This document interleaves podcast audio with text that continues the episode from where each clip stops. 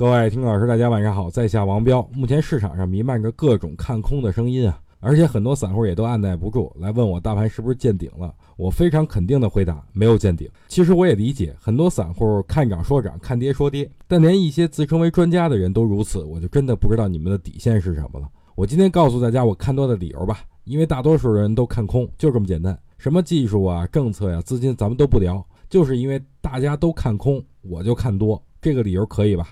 有说服力吧？所以调整不要怕，要敢于买入。就比如什么有色里边没有涨的品种，再比如雄安里边个股跌的比较深的，不过前提必须是真雄安。还有就是国企改革里边有一些底位放量的股票，哎，我觉得这些都是值得大家买入的品种啊啊！而且有色、雄安、国企改革这三个板块是我认定下半年最有明确机会的。还有就是近期中报行情可以参与，但是尽量还是围绕着我说的三个重点里边找中报业绩不错的进行操作，这就叫做如虎添翼。